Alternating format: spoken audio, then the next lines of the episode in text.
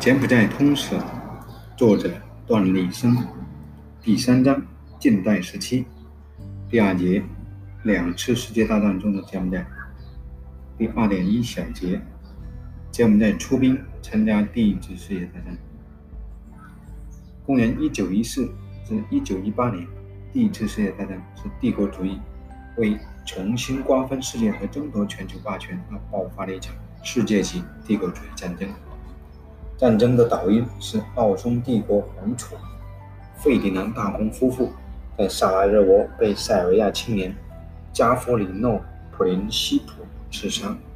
实际反映出来的问题是：19世纪末、20世纪初，资本主义国家正向帝国主义过渡时所产生出来不可调和的矛盾。此时，亚非拉美洲殖民地和半殖民地基本已经被列强瓜分完毕。新老殖民主义者之间的激化矛盾激化，各帝国主义国家经济发展不平衡，秩序划分不对等，导致他们不得不通过战争输出武力。战争分两大阵营：德意志国家、德意志帝国、奥匈帝国、奥斯曼帝国、保加利亚王国同属同盟国阵营；大英帝国、法兰西第三共和国、俄罗斯帝国、意大利王国和美利坚合众国。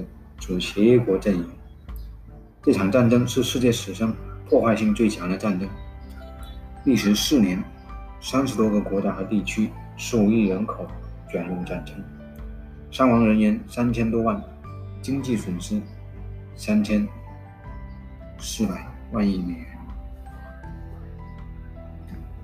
第一次世界大战期间，法国打得很苦，男子四分之一。青壮年男子四分之一战死，三分之一伤残，经济遭受重创。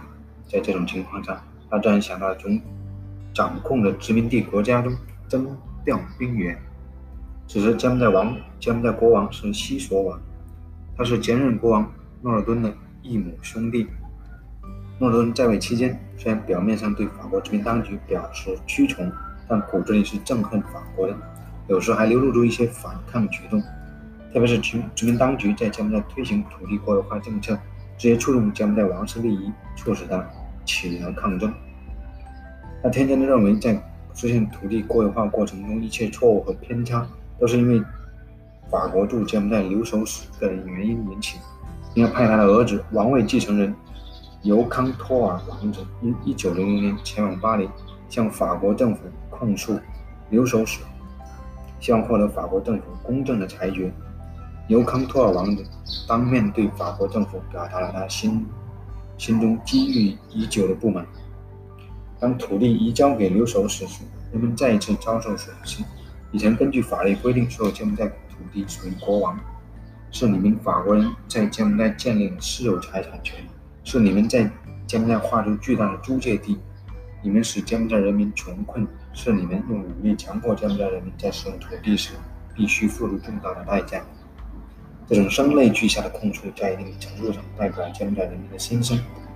法国政府当然是不乐意听的。在柬埔寨实行土地国有化政策，是他们实施殖民统治既定方针，肯定不是铸简留守使的个人意见。因此，诺尔敦国王和尤康托卡王子、尤康托尔王子的申诉注定要遭到失败。非但如此，他反而引起了法国政府的警惕。对诺尔敦国王失去了信任。诺尔敦国王怀着郁郁寡欢的心情，于1904年逝世。诺尔敦国王逝世后，本应由其合法继承人尤康托尔王子继位，但由于法王子在巴黎流露出反法的言行，他不但失去王位继承权，而且为逃避法国人的迫害，从巴黎途经英国流亡暹罗。另一位可能继承王位的人选，应是诺尔敦国王的胞兄弟西弗沙，但由于他参加了1884年至191895年的柬埔寨人民反法起义，失败后也逃到暹罗。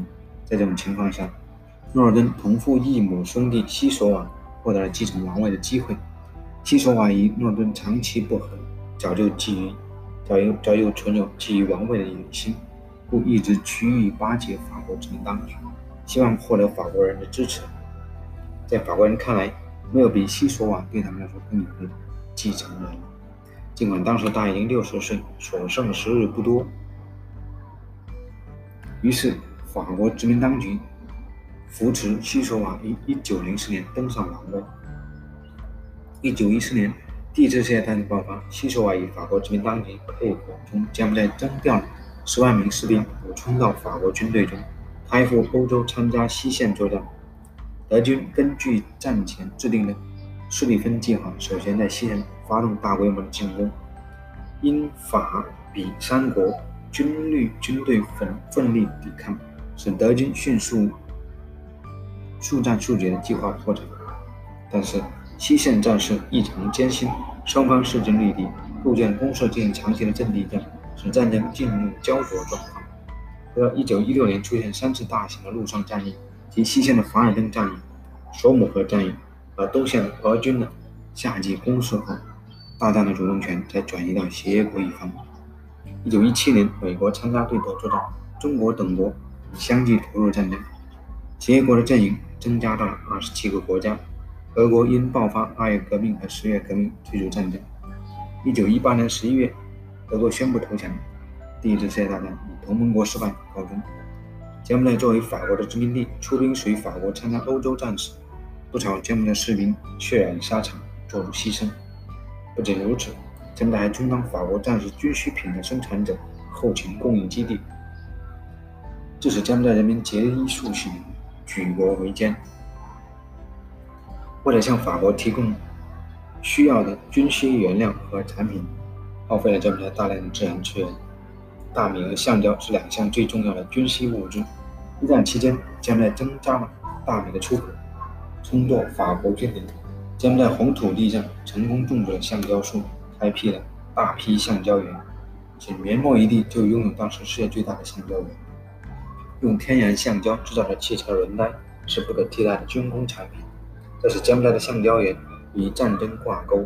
柬埔寨人民用血，用自己的血汗支撑法国的战时经济。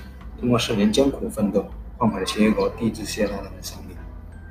当法国和协约国的其他成员国分享胜利果实，重新瓜分世界时，柬埔寨却没有胜利获得一丝一毫的好处。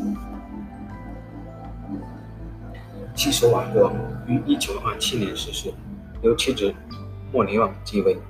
莫尼旺不仅继承了王位，他继承了父王对法国的忠诚和顺从。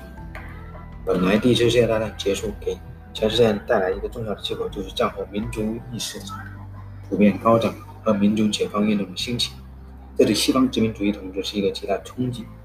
即使是法国殖民统治下的印度支那，参加民族主义的运动人也很多，但几乎全是越南人。柬埔寨人大体保持平静和沉默，这当然跟西索瓦和莫里旺父子媚法态度不无关系。法国殖民当局也非常乐意假手土人政府。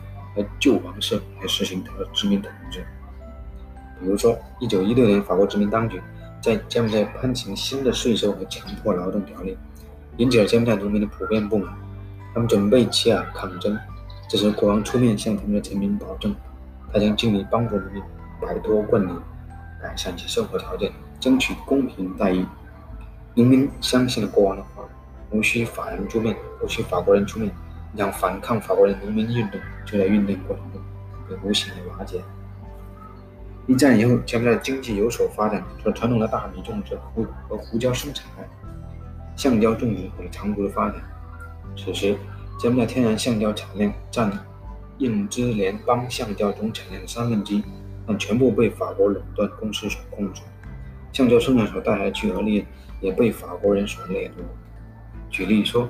法国人办的红土种植园公司，一九一零年初办时仅有资本二百三十万法郎，二十五年以后增加了一点一亿法郎，竞争近五十倍。这种种植园位于棒站上，其规模名列世界第二，连带加工厂共有工人数千名。这些工人被安排在规定的几个村子里居住，由铁丝网和卫兵把守，如同住在集中营一般。由此可见。柬埔寨人民为一战、为一战后经济发展付出了高昂的代价，而经济发展带来的利润和成果几乎全被法国所攫取。